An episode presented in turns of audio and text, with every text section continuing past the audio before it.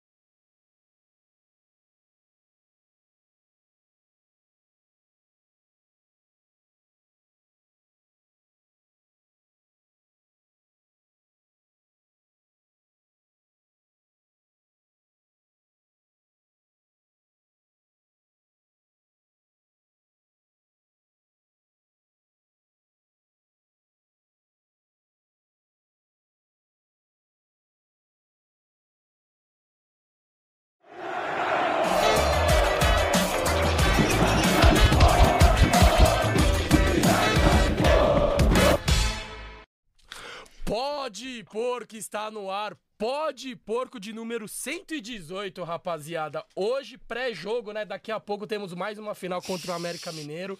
Mas antes de começar, ó, vou pedir para você se inscrever aqui no canal, dar o like, ativa o, seguinho, o sininho e segue a gente nas redes também: Instagram, Twitter e TikTok. E você que quer comprar o enxoval do Pode Porco, é só mandar um DM lá no Instagram, pegar os moletão, ó. Essa camiseta também a gente vai começar a vender, então, ó, só material de qualidade. E também vou pedir para vocês visitar o nosso site, né? Que no nosso site tem tudo sobre o Pode Porco, né, não, Gabrielzinho?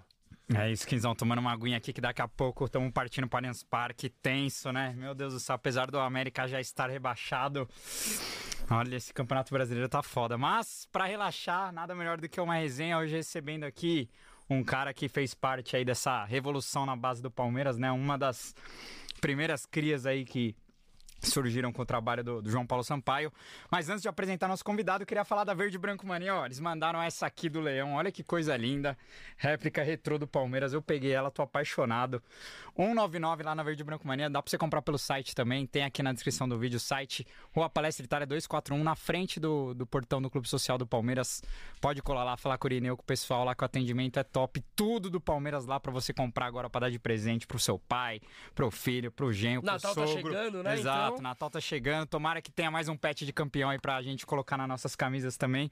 Mas é isso. Então, um salve pra, pra galera do Verde Branco. Daqui a pouco estamos dando uma passada aí, que o Kim vai pegar um presentinho lá também. Mas é isso. Agora, falando do nosso convidado, né? Chegou ao Palmeiras com 14 anos de idade, é, conquistou diversos títulos aí na base, né? Da mesma geração do Menino, Wesley, Patrick de Paula e tantos outros aí que fizeram tanto sucesso aí no Palmeiras. Conquistou só duas Libertadores, o Tetra da Copa do Brasil, aquele paulista inesquecível do pênalti do PK também, então tem muitos títulos com o Palmeiras também. Hoje emprestado, né? Fez parte da campanha aí do, do Atlético Ganiense que subiu para a Série A pro ano que vem. Vamos resenhar bastante com ele, com certeza ele tem muita história para contar das, dos seus tempos de Palmeiras. Então agradecer demais a presença do Lucas Esteves aqui, monstro. monstro brabo. E aí, Esteves, tranquilo, meu parceiro? Tudo certo, tranquilo, graças a Deus. É, primeiramente agradeço vocês pelo convite. E é, tô muito feliz de estar aqui com vocês. Porra, Boa. da hora. E pra começar, conta pra gente como é que foi sua chegada no Palmeiras. Muitos não sabem, mas antes do Palmeiras você, você jogava ali, ó, você treinava lá em Pulou Cotia. Muro. É, não pulou muro, é, porque era em Cotia. Né? Mas pra quem não sabe, muito, é, o Esteves, ele treinou, né, fez a base antes no São Paulo e depois veio pro Palmeiras, né? Sim, exatamente. Eu cheguei no São Paulo com 7 anos. Aí fiquei dos 7 aos 14. E com 14 anos acabei indo pro Palmeiras. Cara, foi acho que um bom momento para mim isso aí. Porque cheguei no Palmeiras, na época não disputava campeonatos é, de base, assim, Paulista, Copa do Brasil. E quando eu cheguei no Palmeiras teve muito disso. Então foi um aprendizado ali desde já. Mas eu agradeço muito também ao São Paulo porque abriu essas portas para mim. Se hoje eu tô no Palmeiras, eu tive que passar por lá antes e eles que abriram essa porta para mim. Fico muito feliz com isso. E também desde quando eu cheguei no Palmeiras só foi tipo felicidade, teve momentos de tristeza também, mas pô, na base ali teve muitas conquistas que deixaram muito feliz. Boa, Estevão, eu, ó, Estevão, a gente tá falando do Estevão aqui, toda hora eu chamo o Esteves de Estevão, porque o menino Estevão, tomara que estreie hoje, que é outra cria da academia. Mas deixa eu te perguntar, Esteves, quando você chega no Palmeiras já tava o João, o João Paulo Sampaio? Não, o João Paulo chegou. Você chega no Palmeiras em que ano? Eu cheguei em 2014. Ah, então é. No... Era o Damiani ainda, né? Isso, que era, era o diretor. Damiani. O João Paulo chegou no ano seguinte. E você chega pro Sub-15? Isso, eu cheguei pro Sub-15. Era meu primeiro ano de Sub-15, que era Sub-14.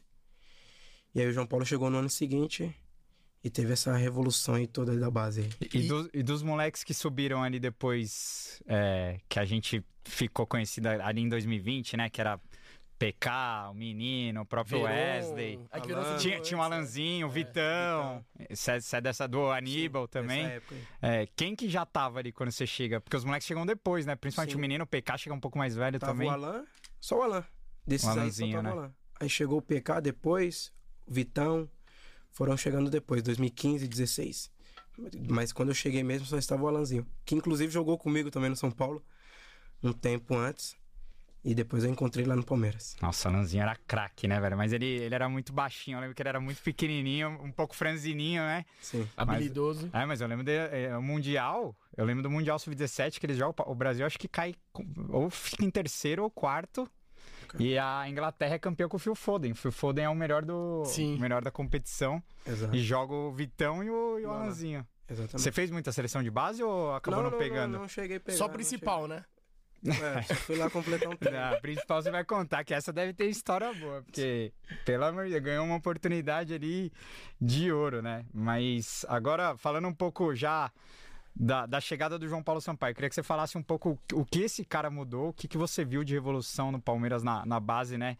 É, Palmeiras ganha um CT lá em Guarulhos também, começa a, a dar mais estrutura para a garotada, né? Como que você vê esse crescimento do Palmeiras? Porque você pegou o Palmeiras em 2014, o Palmeiras ainda não era um clube formador, né? E hoje o Palmeiras, cara, é, a gente vê tantos moleques da base subindo, ganhando oportunidade. Hoje acho que isso é um atrativo também muitos moleques querem vir pro Palmeiras hoje também, porque sabe que é um clube que dá chance pra molecada. Queria que você falasse como que você, como que você viu a chegada do João Paulo Sampaio e, e, e com, quando você reparou que, cara, o Palmeiras estava mudando e estava dando muito valor pra base mesmo.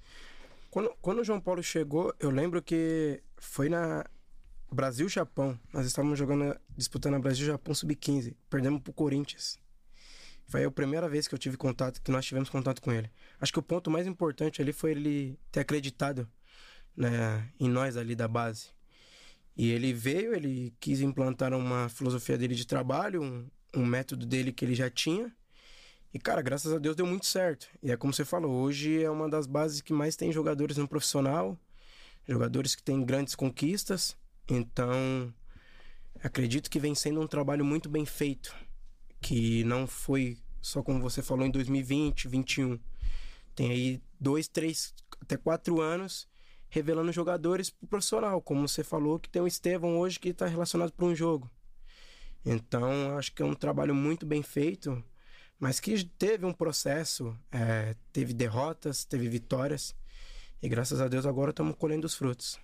Boa. E no começo, antes de você chegar no Palmeiras, você jogava de meia, né? Sim. E aí você chega no, no, no Palmeiras, eles te deslocam pra lateral esquerda. Como é que foi essa transição? Porque de meia ali você marca menos, né? Se bem que depois o Abel te botou de ponta, você até meteu o gol, né? Jogando mais adiantado. Mas só pre- hoje só, só- você é conhecido como lateral esquerdo. Laterinha, laterinha. É, o, o Dudu vai lanterninha, né? Até o seu apelido. Mas como é que Não, foi essa... Toda foto que ele posta tem um comentário, ó, fudido, laterinha. Quando, quando eu cheguei no Palmeiras, eu era meia. E aí teve um campeonato ah, que tinha antigamente de base, Copa Dadazinho. E aí teve um jogo tal. Eu entrei acabei entrando de lateral no final do segundo tempo. E aí no dia seguinte, o treinador, que era o Arthur, que foi um cara que me ajudou muito é, na minha chegada no Palmeiras, inclusive muitas coisas que eu aprendi é, foi com ele. E ele falou pra mim, cara, você sabe marcar?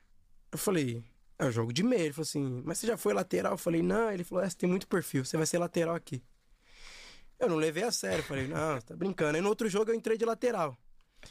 E aí voltamos à viagem, eu assinei meu contrato de formação com o Palmeiras como lateral. Aí ele falou, cara, pode levar a sério isso. E aí foi me ensinando, foi me ajudando muito. E hoje eu sou um lateral esquerdo. Hoje, se me perguntar se eu prefiro jogar de meio ou lateral, eu prefiro jogar de lateral. Agora, Esteves, uma coisa que eu queria te perguntar, quando que você assinou o seu primeiro contrato profissional? Porque normalmente é com, quando completa 16. 16 anos, né? Foi em 2016. Se não me engano, foi em julho. E foi aí que você já começa a, a ter uma condição financeira melhor também, porque eu queria que você falasse disso também. Você teve. Acho que a, a maioria das histórias de muitos jogadores no Brasil é de uma infância muito pobre, muito difícil. Eu queria que você falasse, porque eu ouvi gente do Palmeiras que realmente você teve uma infância não. é, você tinha uma infância muito humilde, né? E, eu queria saber quando que foi que você conseguiu dar uma condição melhor para sua família. Eu sei que você comprou uma casa para sua mãe, né? E acho que você, você deve ter muita gratidão ao Palmeiras também por conta disso, né? O quanto que o Palmeiras mudou a vida da sua família, né? Exato, eu tenho muita gratidão sim, mas é, como você falou, acho que a maior conquista pra mim foi isso, é poder dar uma casa pra minha mãe, pra minha família, porque foi a pessoa que se dedicou todo esse tempo, acordava às 5, 6 da manhã pra pegar ônibus lotado comigo, pra me levar pro clube, pra que eu não chegasse atrasado, às vezes ficava sem comer pra me dar para mim para meus irmãos ter o que comer. Então, a partir do momento ali que eu assinei meu primeiro contrato profissional, foi que até meu irmão, que inclusive que pega muito no meu pé, falou: "Cara, agora que muda, só que muda pro lado bom e também pode mudar pro lado ruim. Você vai ter que ter um equilíbrio muito grande aí mentalmente para poder administrar tudo isso. E graças a Deus, com a ajuda dele, dos meus pais, eu pude ter esse equilíbrio, não exagerar nas, nas compras, achar que meu primeiro contato profissional já tinha conquistado tudo, porque ainda não tinha conquistado nada. E fui, graças a Deus, é, foi dando certo. Esse apoio que eles tiveram é, foi me dando, e alguns amigos também que sempre me apoiaram com conselhos é, sobre isso.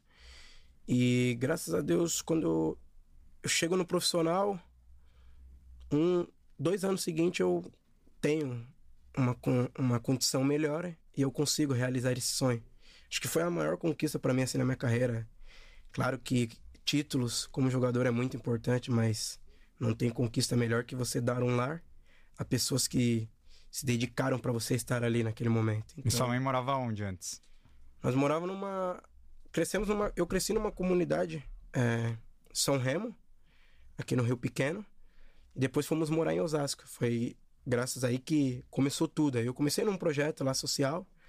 Foi daí que começou a andar tudo. Minha paixão por futebol.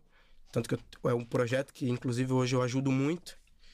Tenho muita gratidão por isso. E morávamos em Osasco.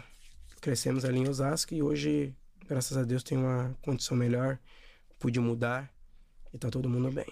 Animalesco. Então foi só depois que você chegou no profissional que você conseguiu dar casa pra ela. Até a base, Até... vocês moravam em Osasco. Morávamos em Osasco. Pegava ônibus. Tinha que pegar, às vezes, metrô, ônibus para chegar no horário, porque, pô, o trânsito de São Paulo é complicado. Mas, cara, foi depois do profissional que consegui mudar. Agora, eu quero que o Luizão coloca o vídeo do, dos pênaltis contra o Corinthians, porque assim, galera, galera não sabe, mas tem jornalista que faz categoria de base também. E eu fui cobrir Copa do Brasil Sub-17, final, não, não é essa não, é do lado. Final Palmeiras e Corinthians Derby, eu fui lá pelo nosso palestra, não ganhava nada também, na, no corre louco. Fui lá cobrir, sempre gostei de apoiar a base, de cobrir a base. E aí, Palmeiras e Corinthians, Palmeiras ganha o primeiro jogo, no, no, segundo, no Paquembu, manda o nosso, Camancha lá. Corinthians ganha de 1x0, o jogo vai pros pênaltis. É, Lucas Bregantin pega, pega duas cobranças e sobra sobra para alguém bater o último do título do Palmeiras da Copa do Brasil Sub-17. E aí o Esteves guarda e o Palmeiras é campeão. Porra. Queria que você falasse qual foi a sua emoção. De... Acho que foi pro seu primeiro título na base, né? E fazer foi, o gol foi, do foi. título. Como, como que foi esse dia aí? Cara, aí nós já, nós já estávamos engasgados com eles, porque tem toda a rivalidade contra o Corinthians. E como, como eu falei, tínhamos perdido a Votorantim para eles. Saímos na quarta de final. Foi sub-15, depois a Brasil-Japão. E chegou na, na Copa do Brasil pô, já tínhamos uma cobrança muito grande, porque, cara, era final de Copa do Brasil, era um título que a base não tinha. Só que, pô, graças a Deus nesse dia aí tava todo mundo muito confiante, eu inclusive. Esse jogo eu quase fiz um gol ainda de falta. E tem uma bola que eu não sei se você lembra que passa assim do goleiro que eu toco, ela passa por cima Puta, da linha. É, detalhes do jogo eu não vou conseguir lembrar, que é tanto e aí jogo. Eu falei, cara, eu preciso. É, hoje eu vou marcar um gol nesse jogo, tô, tô sentindo isso. E quando teve o pênalti, eu falei pro Arthur, cara, me deixa ser o último. Que eu quero decidir isso, eu tô muito confiante. Ele, não, tem certeza? Eu falei, é sério, cara, deixa eu decidir isso aí. Você era o cobrador oficial do time? Era o Alan e ah, eu. O Alanzinho. o Alanzinho abre. O Alanzinho. Aí ele falou, quem vai começar? Eu falei, eu quero ser o último e sair da roda. Aí o Alanzinho falou, tá, eu começo. E aí, mas graças a Deus deu tudo certo no final e essa comemoração Não, foi pra extravasar tudo E foi isso. Deus, porque o Aníbal teve a bola pra, pra bater o e, último. E, e, ele exatamente. bate um pênalti ridículo. Desculpa, Aníbal, mas o, ele atrasou a bola pro goleiro e aí o Estevão, o Esteves teve a chance de, de fazer o gol do título, né? Não, e o pior que ainda eu falei, eu, eu lembro que quando eu tava indo pra cobrança, o Alan falou pra mim: Ô meu, bate sério isso aí, meu. Não vai fazer igual o Aníbal. Porque no Mundial Sub-17 é, não sei se, João, se vocês um dia encontrar o João Paulo, vocês perguntar que ele quase me matou, que eu dei uma cavadinha. Mas fez gol. Não, eu errei contra Nossa. o Benfica. E nós fomos eliminados no tempo normal. Eu errei o, o gol, era pra ser o gol do empate. Eu erro, logo em seguida tem um pênalti pros caras e os caras fazem o gol. Ele quase me matou. Aí chegou na Copa do Brasil, ali é, na roda eu falei, não, vamos comemorar que bate sério isso, cara. Não inventa. Senão você já sabe o que vai acontecer. A torcida tá aí, não inventa. Eu falei, não, tranquilo. Graças a Deus fui confiante e fiz o gol.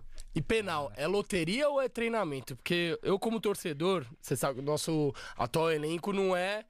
Não tem os melhores cobradores, né? A gente sofrendo Estamos sofrendo. é, A última vez que a gente passou nos pênaltis foi contra o Atlético Mineiro, naquele jogo que teve dois expulsos e, e o psicológico do time tava muito positivo. Então, ali, todo mundo sabia que ia passar. Mas agora contra o Boca a gente caiu também. O Abel fala que põe os caras pra treinar pra caralho o pênalti, mas não vai. Então, na sua opinião, é loteria ou é treinamento, é habilidade? Psicológico é também, é psicológico? Qual que é a do, do pênalti? Tem uma porcentagem de tudo isso. De cada uma dessas coisas que vocês falaram, tem uma porcentagem. É sorte, é treinamento, é, é dom também. Porque às vezes você treina muito, você pode fazer, pô, na semana você bater 15 pênaltis, você fizer os 15.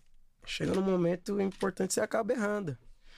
Pode ser que também você erre a semana toda e faça no dia do jogo. Então, o goleiro deles também esteja no momento, então tem tudo uma porcentagem ali. Mas acredito que ainda bem que esse ano não vai ter mais disputa de ser menos sofrido. Cara, eu, eu acho que a do Palmeiras é totalmente psicológico, cara. É muito mental. Tipo, mano, porque você pega até o Veiga, que é um dos melhores batedores. Não, e contra tipo, o Boca erra o Veiga e o Gomes, que é o segundo Ah, batedor. Que, a- a- que, que antes do Veiga, o, ofici- o batedor oficial era, era, é era, muito era o Gomes, velho. né? Você Não, vê mas que... é o que eu falei. É. Por exemplo, Tipo- se o Veiga, pra mim, hoje é o melhor batedor de pênalti no Brasil. Sim. Pela forma que ele bate, ele tem. Ele não bate sempre no mesmo canto. Ele, Ele bate varia muito, né? Exato, tem muitas variações. E acabou errando. Então, você vê aí, teve tempo aí que ele fez, acho que 18 pênaltis Não, mais de direto. 20. Sim. Bateu 23, bem mais, né? acho Ah, que foram- 23 Ah, seguidos, é. Sem perder. E sem acabou perder. errando. É. E tem todas essas variações, então. Mas você tinha um cantinho de segurança ali, né? Que você sempre batia, né? exato. Todo jogador tem um canto da segurança, né? Exato. Eu tenho um canto sim de confiança, que inclusive é esse aí. Mas, que nem nós tá falando, eu acho que é muito do momento ali, tem tudo uma porcentagem psicológico, treinamento. Só que é foda você ter um canto de segurança também, que se você ficar manjado... Ah, não, é. tipo, o se você- Dudu é um que tem um canto É, que ele sempre bate naquele bate cruzado canto. É, ali, né? No, no É. canto direito ali. Sim. Que é onde o Cássio pegou na final do Paulista ali de 18, né? É, Então... É, tem, é, tem isso também. Porque o goleiro, hoje os goleiros também estudam pra cacete, é foda, mano. Não é fácil também. É. E, Sim, sim. e o do Boca mesmo, o goleiro, o Romero lá, todo, mundo- todo mundo sabia que não podia deixar ir pros pênaltis, velho. Que o goleiro dos caras é especialista em penal, né? Não só ele, como o Everton também. Exato. Pra mim é um dos melhores goleiros que tem hoje no Brasil. Disparado. Mas acabou que não pegando. o como Ever- teve antes. Sim. O Everton Disputas- pegou do Cavani logo na primeira. Exato. Cara, acho que na teve disputa, tudo. ele também pegou. Então acho que ali era um- não era o momento. Mas eu, assim. eu queria te perguntar nesse sentido também de. Hoje as categorias de base têm muitos campeonatos, né? É, aumen- aumentou muito, o calendário, né? Antes, antigamente era só Copinha e Paulista. Hoje em dia tem Copa do Brasil, Brasileirão. Agora, antigamente tinha a Copa RS, né? Que eu acho que agora Era. parou. É, e, e tem até a Copa RS que é um. Você está ligado que você é meme na torcida até hoje, né? Hoje já deve. Uns, hoje uns 300 palmeirenses já deve ter postado aquele meme que eu não tô bem. Hoje eu tô meio Esteves. Mas. co- coloca aí a, a final da Copa RS lá no. A Copa RS sempre era em Porto Alegre, né? mais pra frente, no limite E aí, mais uma vez. Aí já era um ano depois da, daquela final contra o Corinthians, né? 3 a 2 no placar. É a vez do Palmeiras tentar igualar tudo em Porto Alegre. Vale taça. Aí o Esteves. Quando, quando o cara demora pra bater, eu fico, eu fico mal. Mas ó, Parou, olhou. ele já tava passando mal aí já. Já tava na área, já tava desmaiando. No mesmo canto. No mesmo canto. Mas bateu bem. Não, é Mas firme. ó, ele começa a passar mal já, lá. ó. Já tá. Já tá baqueado. Já, É sério. Não, calma. já tá passando mal. Mas, mas qual que foi? Tipo, antes de bater, já Não, era o calor? qual- Foi no baixou no a calor. pressão? No jogo eu já tinha falado. 3 a 3 no marcador. Última cobrança. Abaixa um pouco, deixa rolando. É. No jogo eu falei pro Wesley. Tava faltando acho que uns 10 minutos pra acabar. Eu falei, Wesley, eu tô passando mal, mano. Ele falou assim: não tem quem eu colocar. Wesley, que hoje é treinador do Atlético Ah, Paranaense. Wesley falei, Carvalho. não tem quem eu trocar. É, ele falou pra mim, não tem quem eu colocar. Eu falei, cara, eu tô passando mal, tô tonto. aí foi, jogaram água no pescoço, falei, eu tô tonto. Não- Vai dar ruim isso aí. Aí chegou pra bater o pênalti, ele falou assim, cara, e aí? Você consegue? Eu falei, consigo, mas eu tô passando mal, cara. Aí depois que eu bati o pênalti, que eu encostei ali, eu falei, mano, tá tudo preto. Vai dar ruim isso aqui, cara. Eu falei, segura, segura. Eu falei, mano, vai dar ruim. Aí foi, ó, acho que eu ajoelho primeiro e caio pra trás. Não, e aí? Não, e depois, o engraçado é que, pô, recebi um monte de mensagem, pô, tá melhor. Eu vi aí depois um monte de meme, cara. Ah, chega. Como que era? Os memes que tem? Olha lá, ele já tá passando mal ali, olha. Ele já tá agachado aqui, já ó. Tá, mano, já tá pedindo aí, ó. Olha, os caras os caras chamando. chamando, ó, tá ruim, caras, tá mano, ruim. Vai, vai cair. Olha, aí, o PK aqui, Aí o. PK, não, o PK bateu do título. PK Ah, bateu o do... PK gostava Ó o de doutor fechar. correndo. É, ó, os caras já, os cara já correm porque... Eu acordei dentro da ambulância, cara. Ah, é- ah, você desmaiou Eu então. desmaiei, ó. Acordei dentro da aí, ambulância. aí o PK faz do título. Ó, Palmeiras é campeão da Copa Ó, ES. ele comemora igualzinho quando, igual, quando É, da final do jogando Paulista, a- né? Os caras comemorando, você já, você já tava. Já deu tela preta essa hora já. Não, aí vai, É, aí vai mostrar, vai mostrar o, Este, o Esteves agora. Os caras comemorando, tipo, nem aí pra ele. E ele caído lá, mano. Quer ver, ó? Vai, vai aparecer agora. Ih, travou a internet? Ainda logo agora? Porra, é brincadeira, hein? Nossa. Não, vai, a gente vai, vai ter que buscar Não, não, esse tá indo, mas, cara, você tá ligado que virou um meme absurdo muito, isso, né? muito. Toda hora os caras postam. Toda hora. Chega quinta-feira, chega esse dia, mas não chega o jogo. Hoje a galera deve ter postado umas O cinco pessoal do Palmeiras, vezes. quando o Palmeiras, tipo, que nem no jogo do Botafogo eu vi. Tava 3x1, né, pro Botafogo, É. aí virou. Virou 4x3. Hoje eu só tô nesse momento. Não, hoje em dia eu levo na zoeira, tipo, de boa. Mas ali no dia eu falei, pô, um monte de mensagem, pô, de é, melhoras tal, tá tudo bem. E depois, pô, um monte de meme, cara. Ixi, caiu a internet Acho que a aqui primeira da... pessoa a me mandar esse meme foi o Tietê. Ah, é? Ah, não? Foi o Tietê. Porque você, treinava com o profissional às É, vezes. ele mandou zoando. Ele falou, que porra é essa? Você tá de sacanagem? falei, mano, eu apaguei, cara. Ele agora você virou meme, você já sabe, né? Mas uma pergunta que eu queria te falar é por causa disso, né? Com muitos campeonatos de base, toda hora decidindo títulos nos pênaltis, vocês acabam criando Casca, né? casca, né? Tanto que o PK, tipo, muita gente da torcida ficou em choque quando ele pegou a bola pra bater ali no Paulista. Contra o Corinthians? É, contra o Corinthians. E eu, eu queria te perguntar, vocês sabiam que ele ia meter no ângulo ali mesmo ou não? Não, nós sabíamos que ele ia bater cruzado. Que é o de segurança dele. Segurança. Não sabia que ia ser no alto. Mas na- ele já teve na base. Ele já bateu assim. Tanto no alto quanto no chão. Então, nós falou, porra. E eu lembro que eu tava lá em cima, acho que eu tava com o Alanzinho na hora. Nós falou, e aí, ele vai bater aonde? Eu falei, mano, acho que é cruzado. Só que o Cássio é muito alto. Ele vai ter que bater forte. E nós viu que teve um. Acho que o Scarpa bate e o Cássio fica no meio, né? Sim, ele Nossa, quase não, pega. o ele Lucas bate Lima, mal. o Lucas Lima e o Scarpa bate, batem mal, muito mal. E o Scarpa, ele fica no meio. Então ele falou, pô, será que ele vai segurar? Porque os três canhotos, dois canhotos ele ficou. Será que agora ele vai? Acho que pe- pela confiança, acho que ele viu que o, pelo semblante do PK confiante e tal, acho que ele pulou. Mas graças a Deus ele bateu no alto e, pô, nós pôde conquistar o nosso primeiro título aí como profissional. É, vindo dos pés de um garoto que da base que muitas pessoas não acreditavam nele. Essa é a verdade. Mas graças a Deus deu tudo certo no final. É, é isso. Eu, eu, eu queria te perguntar um disso também. Vocês sabiam que de 19 para 20 ia, ia ter essa evolução no clube da base, da filosofia do clube mudar, né? Porque foi esse foi o start, né? O, o Alexandre Matos acaba saindo, o Barros entra, e aí vem o Luxemburgo, e aí o Palmeiras já sobe oito, né? Você foi pra Florida Cup, né? Sim. Todo mundo vai pra Florida Cup, o Wesley já começa a ganhar minutagem, menino. É, enfim, vocês já sabiam que, que a filosofia ia mudar mesmo, e é o que você falou. Esse título, cara, mostrou que o Palmeiras ia ser. Tanto que o Palmeiras conquista a Libertadores depois com o Pe- com Danilo, o menino, titulares, né? Cara, muitas coisas. Acho que uma coisa que muitas pessoas não sabem. Eu subi em 2019 com o Sim. Felipão. Subiu eu e o Vitão. Claro que, como você falou, de 19 para 20 nós já sabíamos. Nós tínhamos, assim, um pouco de confiança ali. Nós até comentava, pô, a gente tá ganhando muita coisa, tá tendo muita cobrança da torcida.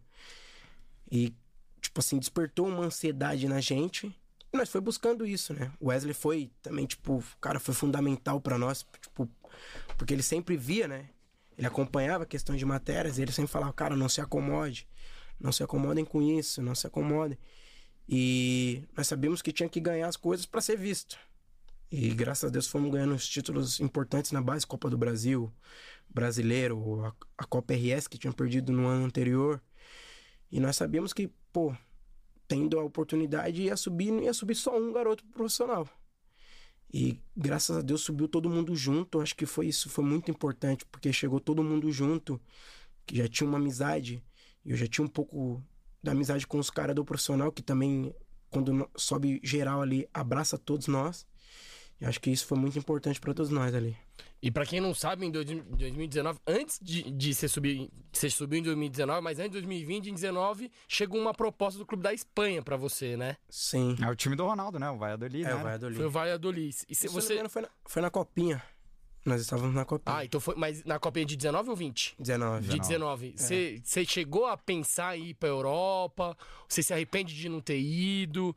É, Me fale sobre, porque. Se eu, se eu falar que eu me arrependo, eu tô mentindo, porque eu conquistei muitas coisas aqui Sim. no Palmeiras. Mas claro que desperta quando você vem coisas de fora, assim, da Europa, você Sim. fica interessado, você fica curioso. Em, porque você fala, pô, é coisa da Europa. Então você reconhece que seu, seu trabalho está sendo bem visto. Uhum. Então, mas graças a Deus ali, tipo, eu pude ficar com o Felipão e aprendi muito com ele. E acho que logo em seguida eu tive a estreia no profissional. Eu estreiei contra a Ponte Preta, foi pouco tempo jogado, mas foi muito importante. Mas sobre a a proposta que chega, eu escutei meio por cima e depois meu empresário comentou e eu falei assim, cara, eu tô no Palmeiras, eu defendo as cores do Palmeiras. É um clube que hoje eu estou no profissional graças a eles, então é, você decide. Comentei com o meu empresário e tal. Mas é como eu falei, eu fiquei muito feliz, sim, que chegou, mas também eu fiquei muito mais feliz de ter ficado, sabe? Foi muito importante, acho que se eu tivesse saído, poderia estar jogando hoje num clube grande da Europa? Poderia. Mas será que eu teria isso? Ah, teria conquistado isso, teria, tipo, é, conquistado títulos importantes que, de um time de coração, não só meu, do meu pai, da minha avó que faleceu, que pôde, graças a Deus, ver um, um título, foi o Paulista. Então, para mim foi muito importante ter ficado. Agora eu quero saber uma coisa. Como foi a comemoração desse paulista? Que imagino que foi o primeiro título grande, o bicho, bicho gordinho, mais pandemia, né? A gente tava numa época complicada ali. É, eu sei que o Palmeiras ali tinha muitos, muitas crianças da academia, né? E é, a gente sabe que é, é um período que a, a garotada quer curtir um pouco, né? É, começa a, fama a vir, né? O, o DM do Instagram começa a bombar, né? Parecia as Maria Chuteira. Exato, a gente sabe como funciona, mas como, como foi esse momento de, cara, ganhar um título tão importante? Porque, cara, o Palmeiras precisava ganhar do maior rival ali, porque tinha perdido em 2018, né? E, cara, se a gente perde aquele título ali, eu não, não sei como seria, né? Talvez nem teria Abel Ferreira na nossa história, não sei o que viraria o clube ali se perde um segundo título pro Corinthians dentro de casa, mas enfim, queria que você falasse também na questão financeira e como foi pra, cara, é, conciliar isso, porque foi um período difícil pra todo mundo, né? A pandemia é, e, e o Palmeiras conquistando títulos e vocês trancados dentro de casa, né? Como que, que foi esse período pra você? Acho que do- um- ali o mais importante para nós ali num, dessa conquista, acho que claro que foi em cima do nosso maior rival e tinha cobrança de, da torcida, etc, por tudo isso, mas acho que a maior importância ali para nós ali, algo que foi muito gratificante foi para todos nós jogadores que tinham acabado de subir da base. Tanto que tem uma foto no final que tá todos nós. E, como você falou, o Palmeiras antigamente vinha sendo muito criticado por não ter jogadores ali. Acho que só tinha o Gabriel Jesus e o Matheus Salles, né? Ah, um pouco. E depois vem cinco, seis jogadores que e conquistam um título em cima do maior rival. Então, acho que isso foi o momento mais gratificante. Sobre a questão de premiação, lógico que é muito bom você receber isso, é, ser reconhecido pelo seu trabalho, pelas conquistas. E como você falou, pô, tinha pandemia, não podia fazer muita coisa, trancado, seguindo um protocolo e muitas pessoas perdendo emprego, é, muitas pessoas sem trabalhar. E acho que isso foi, tipo, começo de um alívio ali para todos nós ali, para nós, mas ainda para muitos funcionários do clube que também teve as premiações, seus reconhecimentos. Ajudou muito, né? A não de- demitir ninguém, né? Palmeiras foi um Exato. clube que manteve, ó, quase 500 pessoas aí, galera. Manda, manda pra geral aí, se inscreve no canal, ativa o sininho, dá aquele like pra fortalecer nosso trampo. E quem quiser mandar pergunta, superchat aí pro, este, pro, pro Esteve, só mandar. Ó, a galera tá elogiando demais aqui o Esteves, falando que em 2024 tem que ser você, você tem que estar no elenco profissional. Então falando que sua voz é igualzinha do Neymar, mano. Até o jeito de falar. Já falaram isso pra você aí? Nunca falaram isso aí, não. Ah, é? Nunca falaram isso aí, não. Essa daí tiraram da onde? Então, eu não sei. O pessoal tá falando aqui, pô, eu, eu fecho o olho, parece que é o Neymar que tá falando no meu ouvido aqui. Tô sonhando com o Neymar.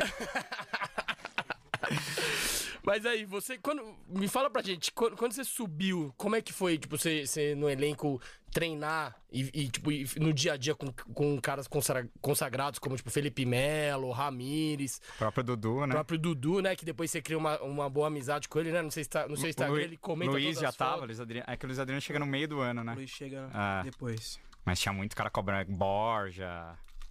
Sim, aí tinha o Everton Praz, porra, ídolos do clube, né? Dracena. Vixe, Ah, tinha foi muita muito gente. importante, foi muito bom. Lógico que no começo, quando. Eu lembro quando eu subi, eu tava. Eu tava no dentista. Nós íamos viajar. Nós tínhamos voltado da Copa São Paulo. E aí eu ia viajar com a minha família e tal. E eu tava saindo do dentista, eu lembro. Não tinha carro ainda, tava andando. E tava indo na, na comunidade onde eu cresci. E aí o João Paulo me liga e falou assim: você, Ah, você vai viajar? Eu falei, ah, eu vou sim, tá? Ele falou assim: ah, então cancela que amanhã você se apresenta no profissional. Eu falei, como assim, João Paulo? Ele falou, ah, você se apresenta, acabou de me ligar, você se apresenta pra fazer a pré-temporada com o profissional. Eu falei, pô, é sério isso? Ele é tal. Pô, quando eu contei pro, pro meu irmão, pra minha família, pô, Nossa, todo mundo ficaram muito feliz. Meu pai, inclusive, minha avó ficou maluca, que ela é palmeirense doente. É? E meu pai também é fanático. E aí foi muito bom. Mas eu acho que um, algo que me marcou muito ali foi quando eu cheguei. A forma que me receberam. Por estar só eu e tinha muitos jogadores, tipo...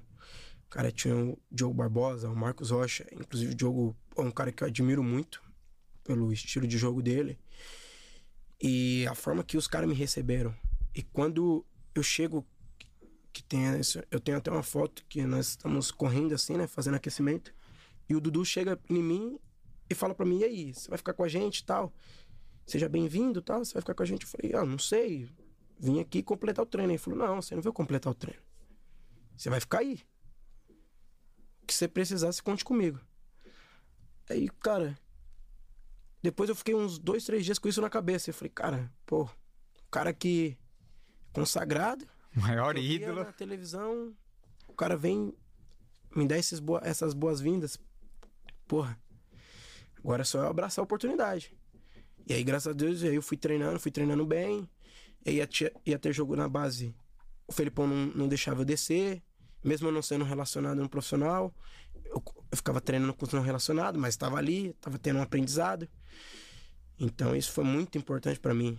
E ter o aprendizado ali, tipo, não só como jogador, mas escutar muitos conselhos de muitos jogadores, tipo Dudu, William, Luiz, eh, Fernando Praz. Esses caras me ajudaram muito.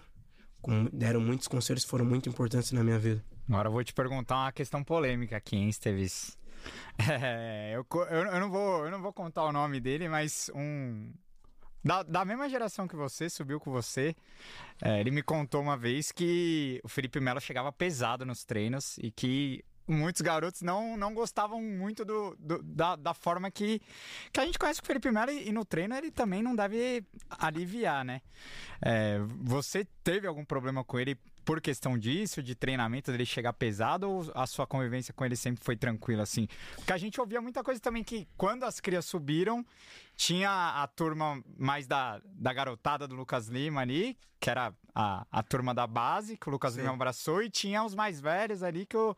E o Felipe Melo sempre foi um cara que cobrou muito, né? Um profissional tal, e, e, e gerou algumas rusgas de vestiário, né? Teve alguma coisa disso para você sempre, ou para você sempre foi uma convivência tranquila? Não, eu sempre tive uma convivência tranquila com o Felipe. Acho que essa cobrança dele todo, tipo, lógico, o estilo dele É, o perfil dele é um cara vencedor. É um cara que quer vencer, então cada treinamento para ele ali é. Acho que ele encarava como um jogo. E, pô, ele vendo nós, ele acho que ele acreditou muito no nosso potencial, então acho que era por isso que tinha essa cobrança toda. Ser mais firme ali nas cobranças. E ele queria chegar para mostrar para nós como seriam nos jogos. Acho que tem que pensar como isso, e não que ele tava chegando pra nos machucar ou pra pensar que ia tirar o espaço dele, não. Acho que era nos preparando para quando encarar jogos grandes não sentir a pressão. E acho que isso ajudou muito a gente. É, da mesma forma que chegava, a gente chegava igual e tava tudo certo.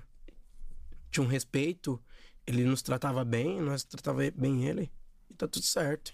Inclusive eu tenho contato com ele, tipo, encontro, converso. Inclusive encontrei ele no jogo Fluminense e Fortaleza, ele me tratou super bem. Pô, fiquei muito feliz com tudo que ele me falou. Deus parabéns, ficou muito feliz em ter me visto. Eu também fiquei muito feliz em ter visto ele. E ele já me ajudou muito, já falou muitas coisas importantes para mim, que eu guardo para mim. É um cara sensacional. Animal. E sobre o Dudu, você tem alguma resenha legal com ele lá na época de Palmeiras, que dá para contar aqui? I'm Alex Rodriguez. And I'm Jason Kelly. From Bloomberg, this is The Deal. Each week, you'll hear us in conversation with business icons. This show will explore deal making across sports, media, and entertainment. That is a harsh lesson in business. Sports is not uh, as simple as bringing a bunch of big names together. I didn't want to do another stomp you out speech. It opened up so many more doors. The show is called The Deal. Listen to The Deal. Listen to The Deal on Spotify. This episode is brought to you by Reese's Peanut Butter Cups. In breaking news, leading scientists worldwide are conducting experiments to determine if Reese's Peanut Butter Cups are the perfect combination of peanut butter and chocolate. However, it appears the study was inconclusive, as the scientists couldn't help but eat all the Reese's. Because when you want something sweet, you can't do better than Reese's. Find Reese's now at a store near you.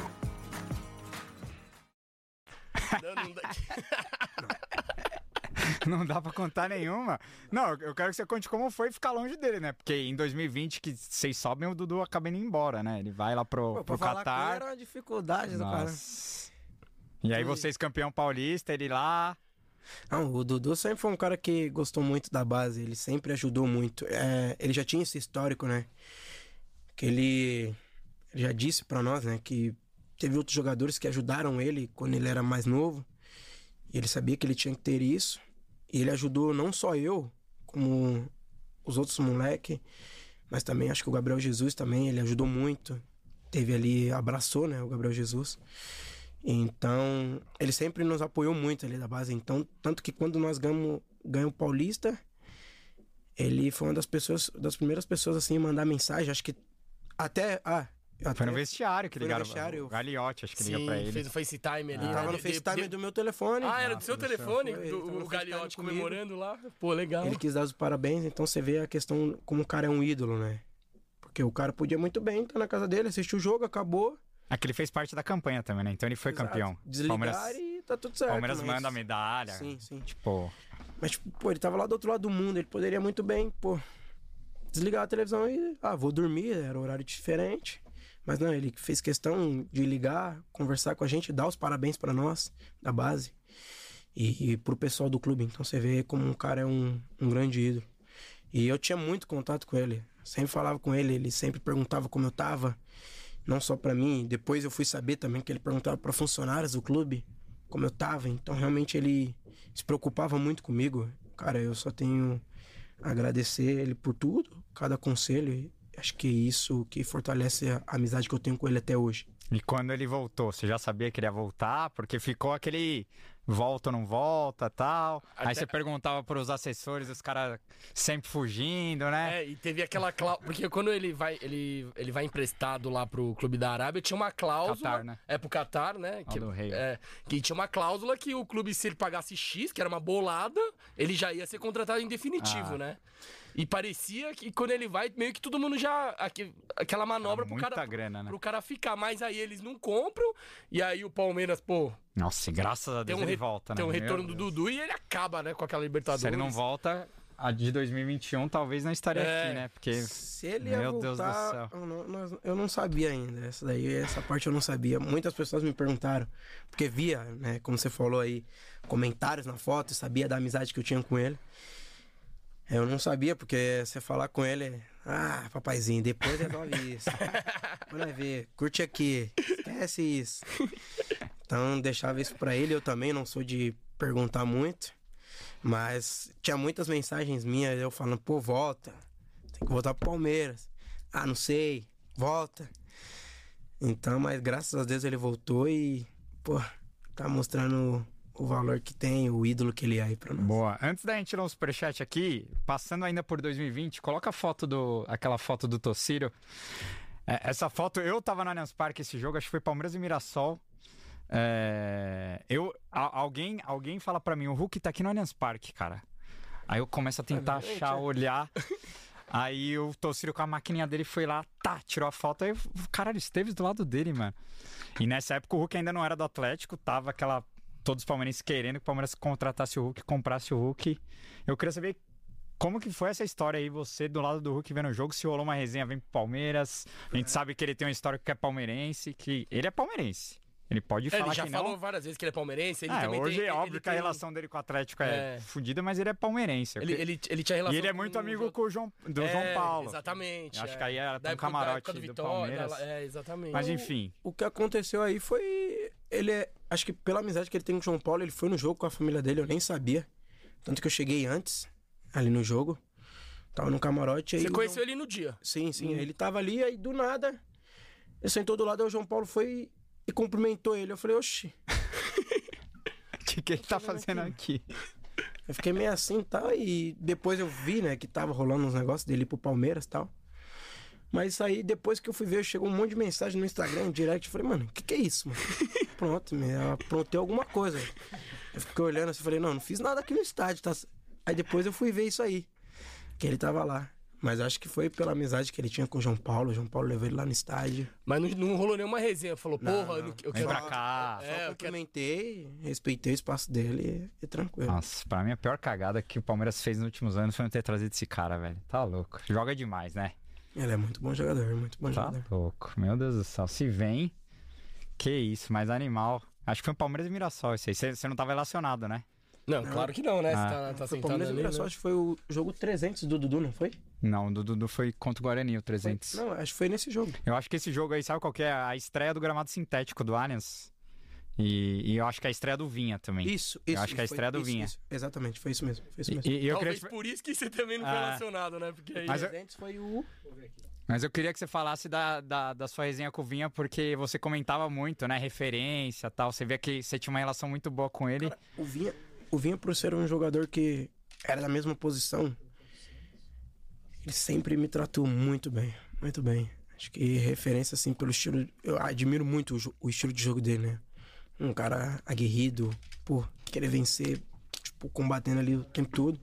E ele sempre, pô, falava ali comigo, né? Pô, faz isso, às vezes usa essa estratégia, tipo, me davam alguns conselhos.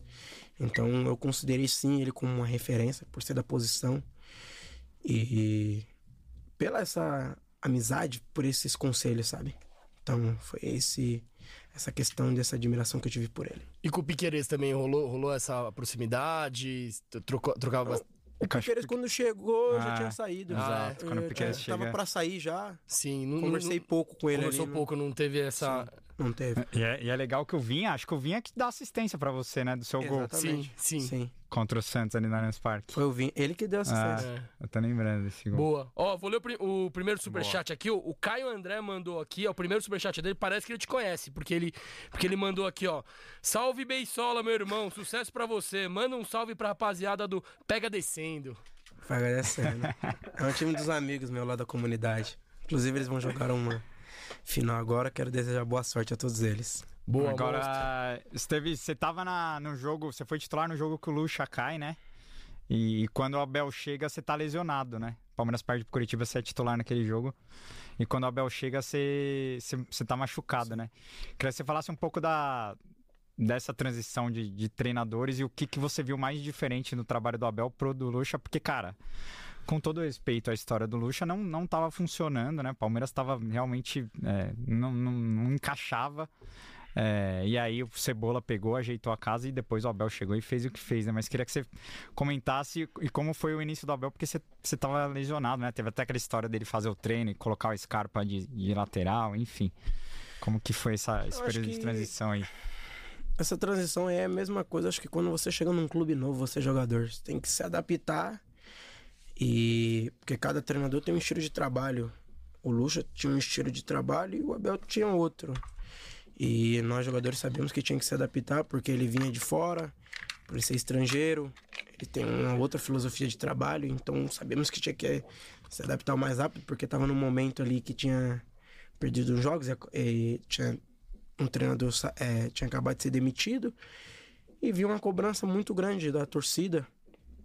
Então, pô, acho que todos nós jogadores sabemos é, ali, pô, temos que se adaptar o mais rápido possível com o estilo de trabalho do, do novo treinador para dar a resposta.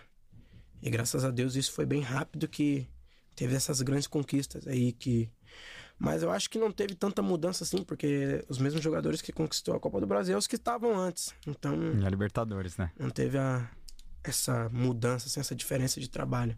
Foi um pouco parecido. Mas é como eu falei, cada um tem a sua filosofia, o seu método de trabalho.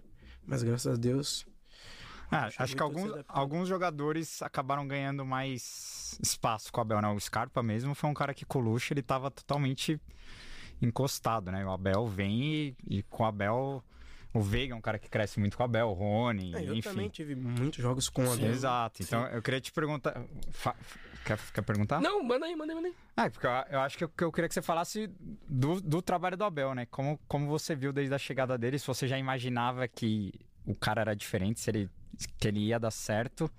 E da relação dele com vocês da base, né? Porque a gente escuta muita coisa, ele é um cara que cobra bastante, a gente sabe o quanto ele é competitivo e ele é chato mesmo no dia a dia, ele é um cara que cobra o 100% do atleta mesmo.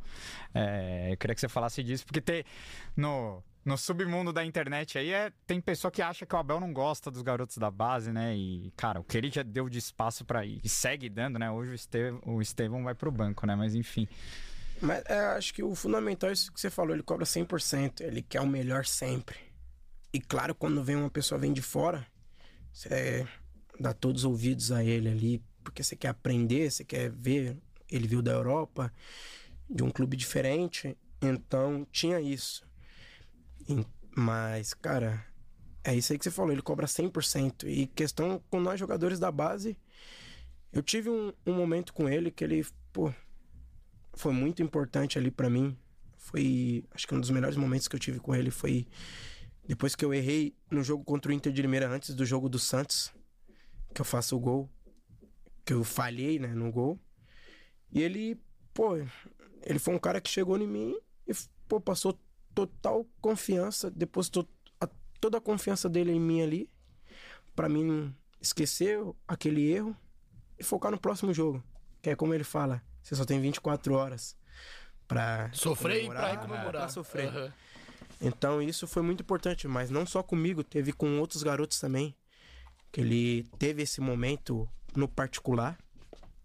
É, e como você falou, tem muitas pessoas que pensam que ele não gosta, mas acho que, ao contrário, ele. Pô, ele tá sempre ali chamando, sempre aconselhando, sempre conversando e dando espaço no momento certo. Acho que tudo que ele faz é, é muito bem pensado. Então acho que é isso.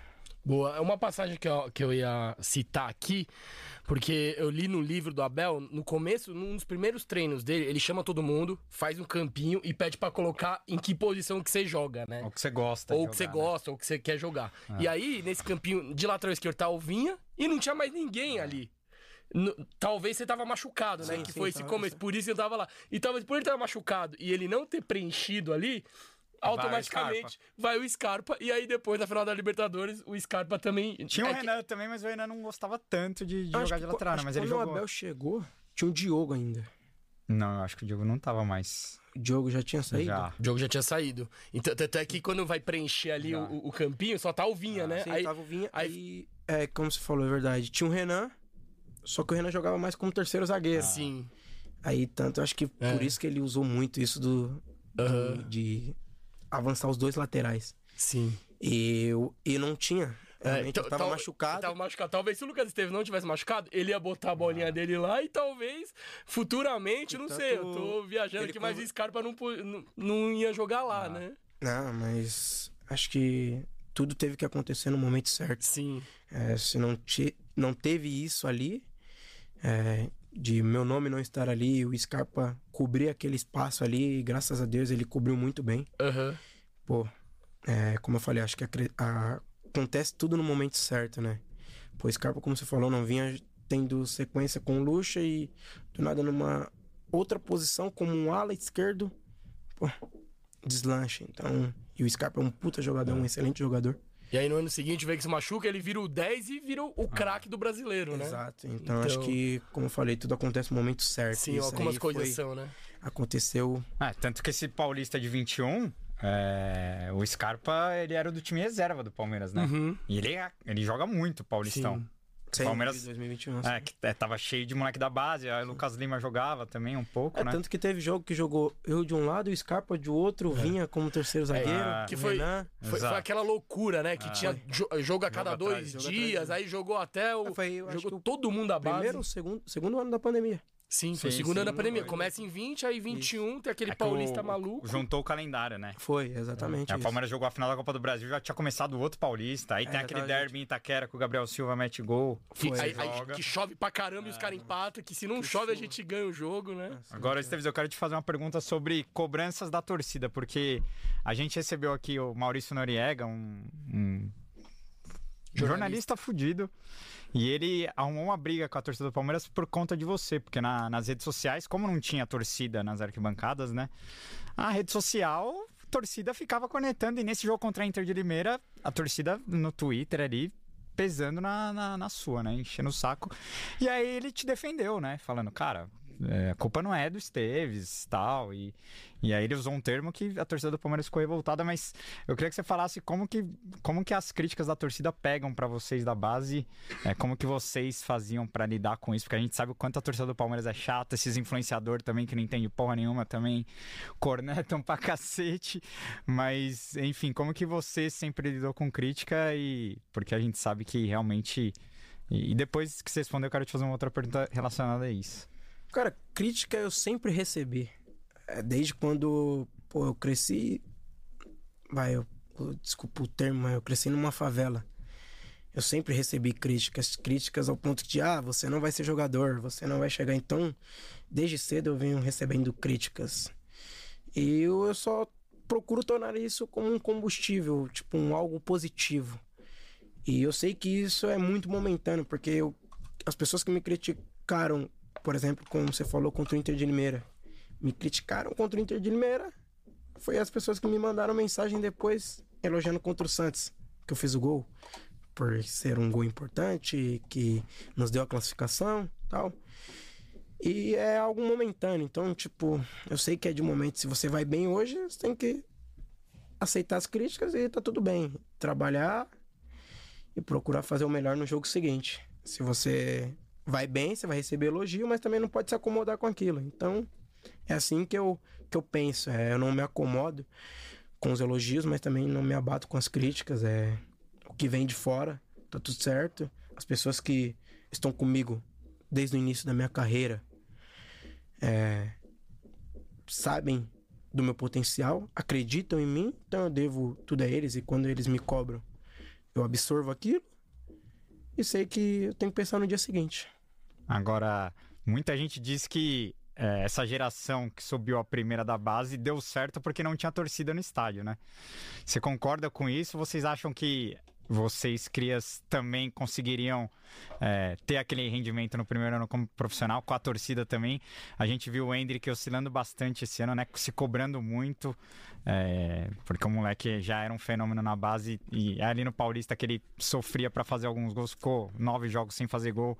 Você vê como é que se cobrava muito.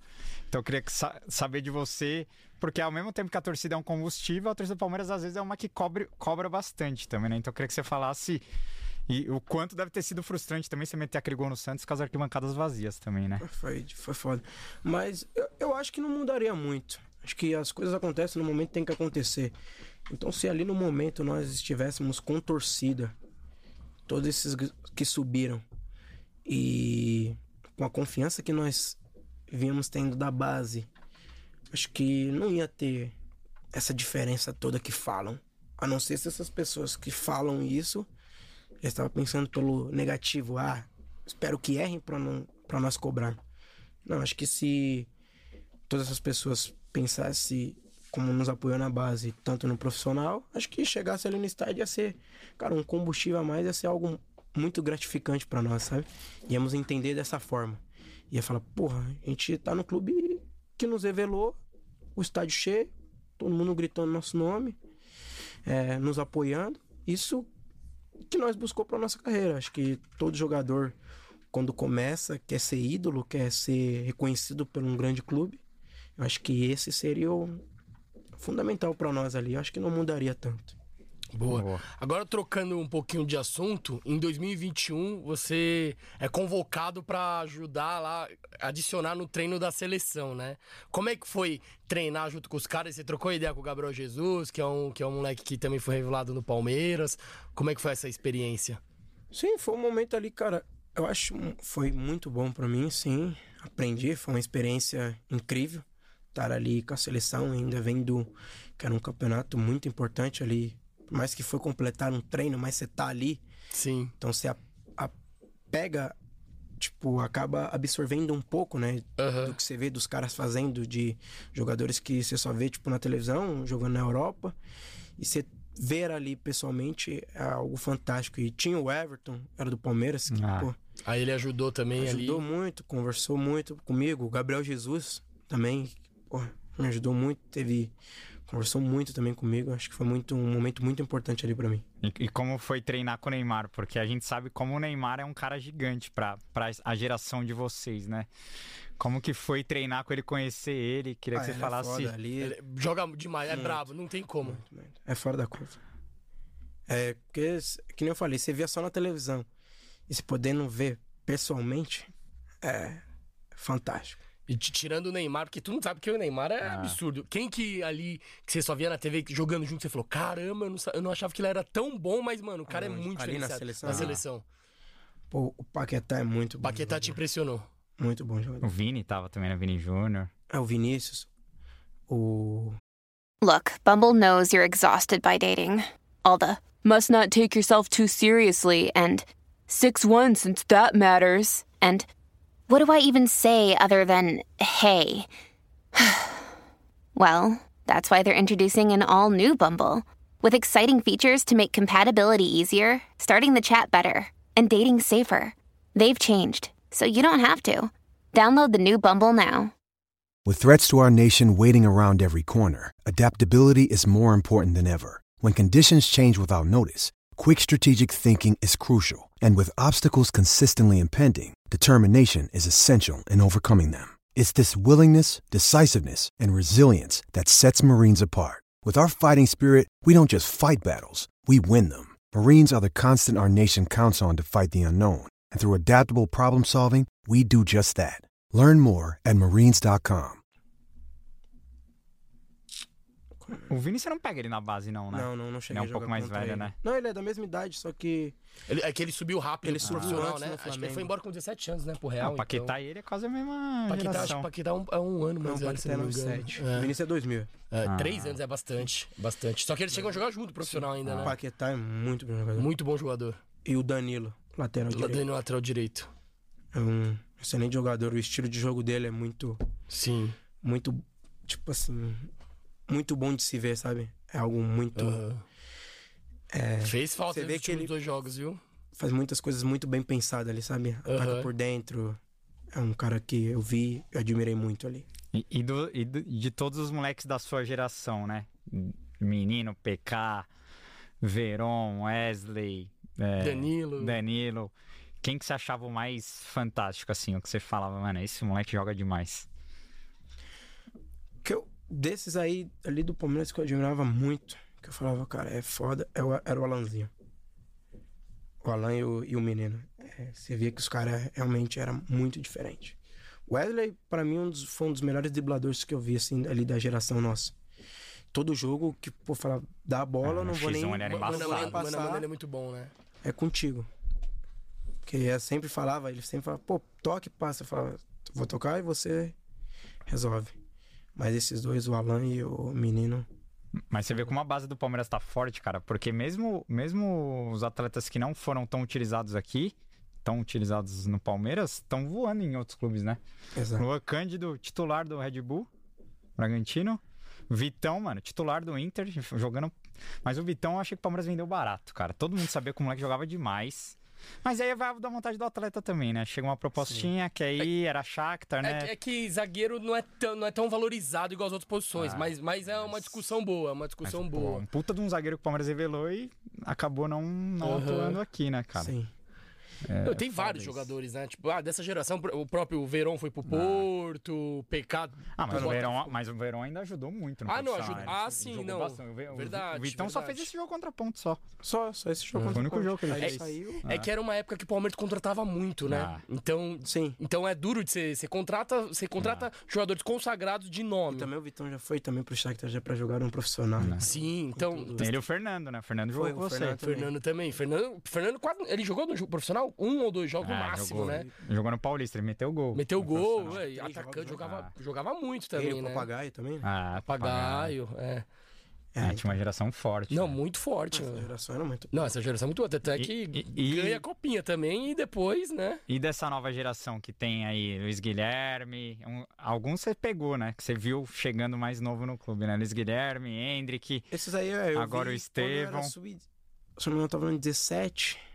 Eu tava no 15. Eu tava no 20. Se eu não me engano, no meu segundo ano de 20, eles estavam no 15 ou 17.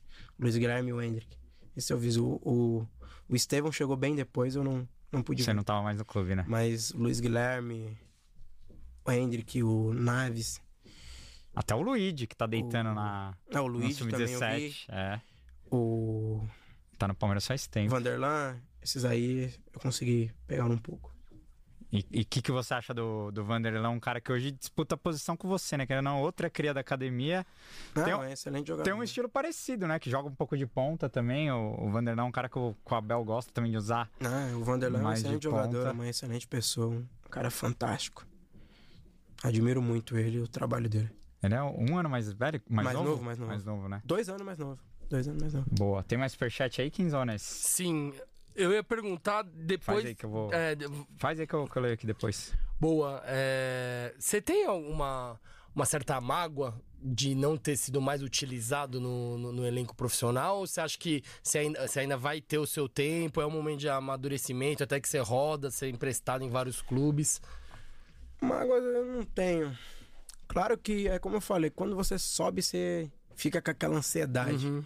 de querer jogar, de querer mostrar logo. E às vezes acaba não respeitando o momento. O momento de quem tá administrando tudo aquilo. Tipo, espaço, o momento do treinador. Então, essa ansiedade acabou atrapalhando, acho que um pouco. Mas acredito que eu vou ter sim. é, Essas rodagens para mim foi muito boa. Esses empréstimos foi algo muito importante para mim. É, ter ido para os Estados Unidos foi uma experiência muito boa, porque joguei bastante jogos que eu não tinha feito aqui e vou para um lugar totalmente diferente, um, um estilo, de, um futebol diferente, que não é tão visto, mas é algo bem intenso. É, não tem tantos jogos como tem aqui no Brasil, mas tem também a questão do idioma. Então foi uma experiência fantástica, me ajudou muito. E acredito que eu penso assim que se eu tivesse hoje a cabeça que eu tenho hoje na época que eu estava no profissional, ter um pouco mais de calma, esperar o momento, pensar assim, ah, as coisas acontecem no momento que tem que acontecer, acho que teria acontecido mais coisas ali, teria jogado mais, poderia ter jogado mais. E a, M- a MLS, o nível é alto ou é muito mais baixo que o brasileiro? Eu faço esse paralelo porque vou até dar uma conectadinha. Antes do Atuesta vir pro, vir pro Palmeiras, você viu os vídeos dele lá na MLS? Parecia que era o novo Iniesta vindo aí. E aí ele chega, ele sofre, né? Porque é um futebol totalmente diferente. Adaptação. Adaptação. Tem a questão da adaptação também. A língua, eu não sei se era uma barreira, porque ele sabe sabia falar, sabe falar espanhol. Mas aí eu, eu pergunto pra você: o- a MLS tá muito atrás do futebol brasileiro, na sua opinião? Cara, eu acho que a questão de estar atrás é só questão de jogos, porque aqui tem muitos jogos. Tá, mas a- na- na, na técnica é parecido. No nível de competição mesmo. Técnica e física é parecido. competição é muito, é um pouco parecido sim, porque tem muitos estrangeiros lá. Legal. Tem muitos mexicanos, tem muitos é, sul-americanos Próprios que, brasileiros também, né? exato, Aham. que competem muito, então torna a liga um campeonato mais forte. É que muitas pessoas não acompanham. Sim. Essa é a verdade. Sim. Muitas pessoas não acompanham, mas se passa a acompanhar, vê que é algo um pouco parecido sim, questão de competitividade. Tecnicamente tem muitos jogadores, pô, fantástico ali na liga que eu nunca imaginei que eu ia ver. Hoje tem o Messi, né? Só Quem- o Messi. Contra quem que você jogou desse, do, do, do famosão Cara, teve- é, eu mundialmente, assim? O Ticharito. Ticharito, olha. Eu jogava com ele no Playstation, certeza. Ah, o Ticharito, joguei contra, contra o Carlos Vela. Vela. Ah, o Vela jogava com o Atuesta. É, Vela jogava com a Ah. Ve- Vela é, é ídolo máximo lá no México, né? O Douglas. ah, o. Thales Giovanni Magno, dos- você pegou? É, o Thales Magno. Thales Magno. Giovanni dos Santos. Ó. Ó. Os caras têm muitos jogadores bons ali na liga, assim. Então acho que torna um- algo bom tecnicamente, por esses nomes que eu falei. E tem a questão da competitividade também, que é muito boa. Quando, quando o Navarro chegou lá, você tava lá ainda? Não, não, não. Não, né? Ele chegou agora. Porque o Navarro foi pro time que, Que eu estava, que, Nav- que, o, que o Esteves jogava. É, é. Eu, é, é, Mas é o que você falou, muita gente. Eu não acompanho, cara. Confesso que eu É.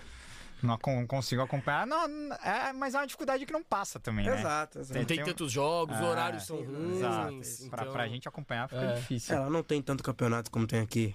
Sim. Tem- É. Você joga Não, é- um mês, você joga tipo três competições, joga um.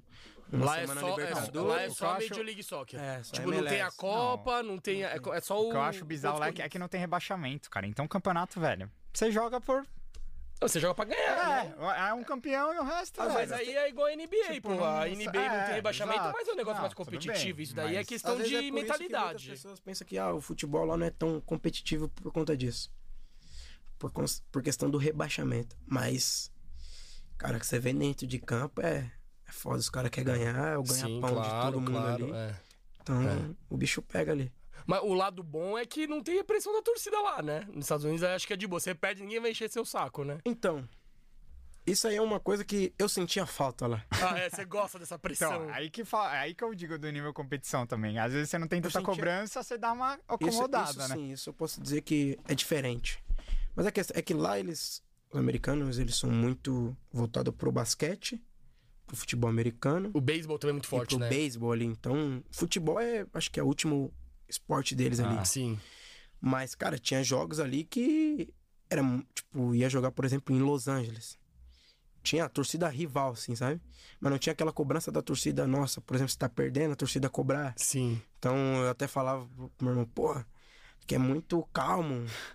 Eu sentia um pouco dessa falta, assim, dessa cobrança, assim, sabe? Não, e a torcida rival não deve nem te xingar, né? Torcida... É, se xingava, E se eu xinga- entendia. É, exatamente. É, mas- Xingava, eu olhava, e você olhava pra eles, eles te davam risada e tá tudo certo. E, e o, e o- e o clima, comida, deu pra se adaptar ali ou. Deu, deu. É, deu. em relação a isso foi de boa. Sim, sim, na cidade, em questão de É alimentação. que você morou em tinha- Colorado, lá no inverno, lá é forte, né? Ah, no inverno lá foi Você pegou puxado. quantos, me- menos quanto lá? O máximo que eu peguei foi menos 20. E aí É, mano. neva Jo- pra caramba. Neve. Joga bola nesse... E, não, e nós jogamos. Foi contra um Nossa. time da Guatemala. Ah, Foi mas na- jogar na menos CONCACAF. 20, mano. E aí joga com bola lar- laranja, né? Porque pra, pra não. Foi, ah, tanto pra que foi a. CONCACAF. A CONCACAF é o que seria a Libertadores aqui. Sim, sim. Aham. Que vem- A Conca Champions, né? Exato. Foi nesse. Dá vaga pro Mundial, né? Isso. Dá vaga pro Tanto que Mundial. o Seattle foi pro Mundial por conta disso.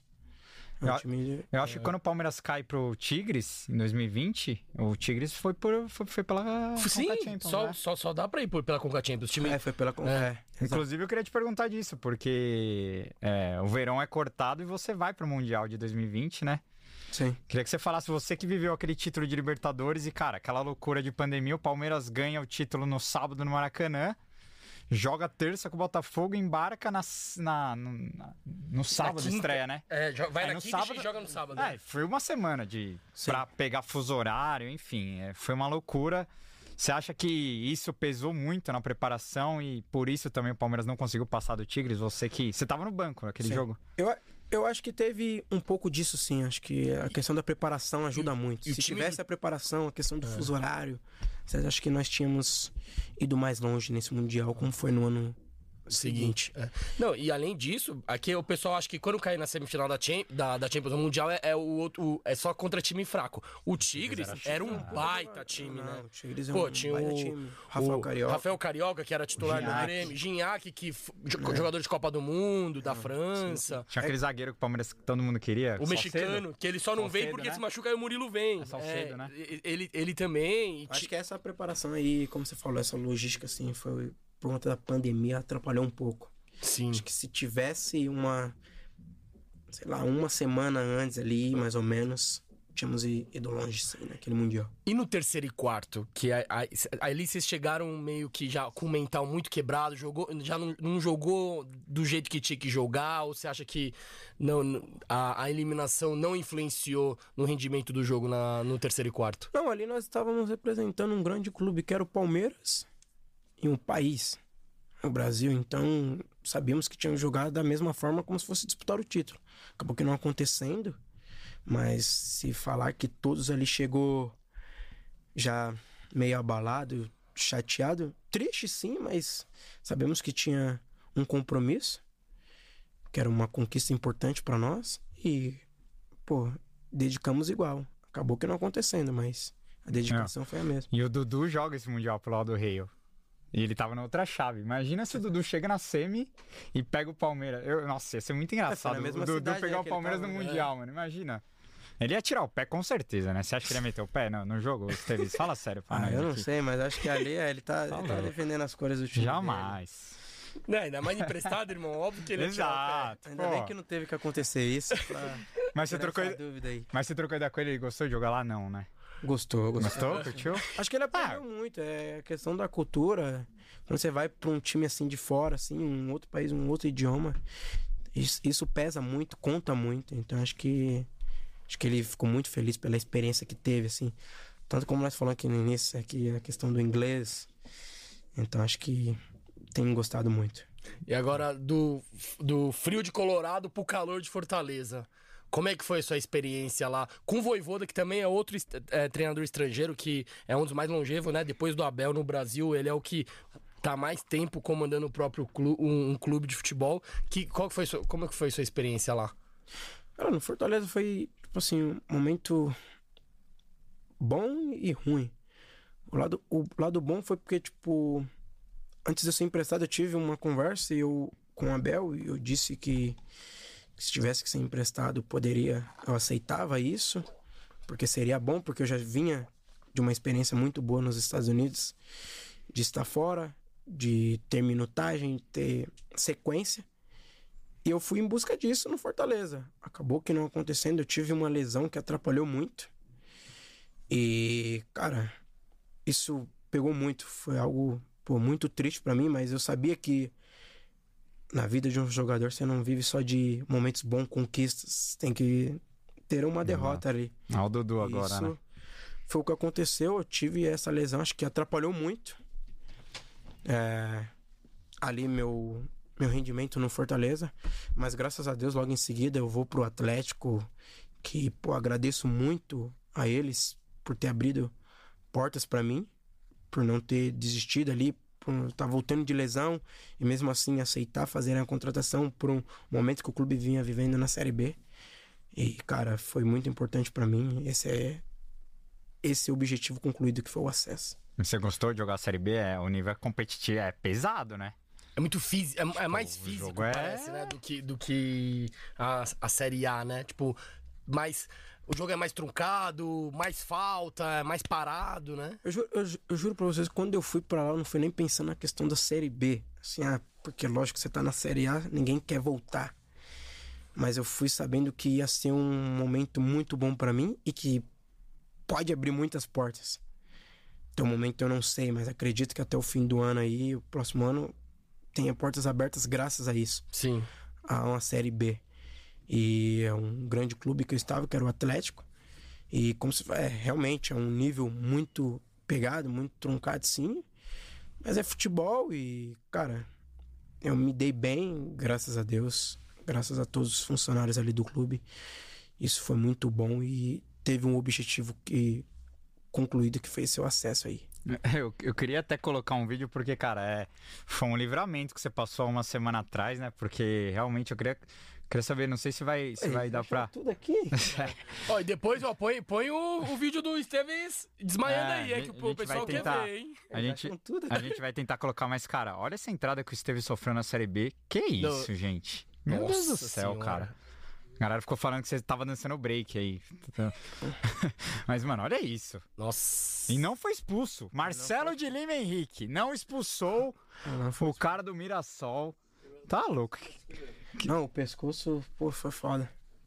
Muita é, então, você, correu o risco de machucar nos dois, ó, no pescoço e na, no e na perna. Muita e no gente braço fez. também. Eu acho que se eu tivesse com a perna ali no chão firme ali, eu acho que poderia ser. Ai, graças a Deus eu tava Cara, com a perna no alto. Tá louco. Meu Acho que Deus se do tivesse com as céu. pernas no chão ali seria. E o que, que você falou pro cara depois? Eu nem vi No ele calor do depois jogo. no jogo. Luizão, põe lá o vídeo lá do, do, do- depois do pênalti. Mas ali eu fiquei mais puto com o árbitro. Porque ele não quis nem olhar o VAR e o VAR chamou ele. E disseram que na televisão falaram que era pra expulsão, mas ele não quis olhar. Nossa. Eu fiquei que puto por isso, porque absurdo, poderia velho. ter acontecido algo mais grave, né? É, Graças a Deus eu não machuquei nada. Foi um livramento, mas ele poderia ter olhado ali.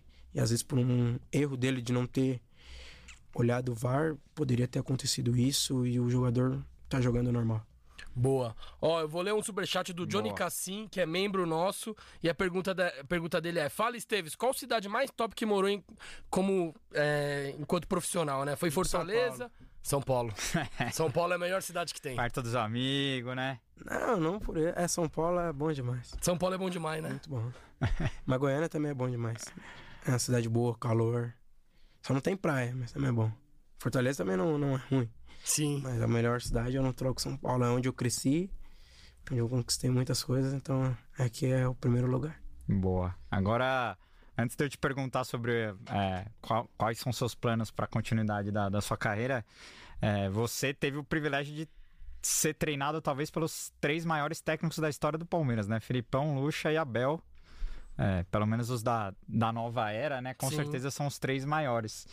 Queria que, que você falasse qual foi o principal aprendizado que você teve com cada um deles e se você consegue falar com qual foi o que você mais evoluiu. Enfim, eu sei que é difícil falar, mas. É muito difícil falar. É, como eu falei, cada um tem um- uma filosofia, um método de trabalho, mas claro que a cada treinador você acaba adquirindo um pouco de seu conhecimento ali no futebol, um aprendizado.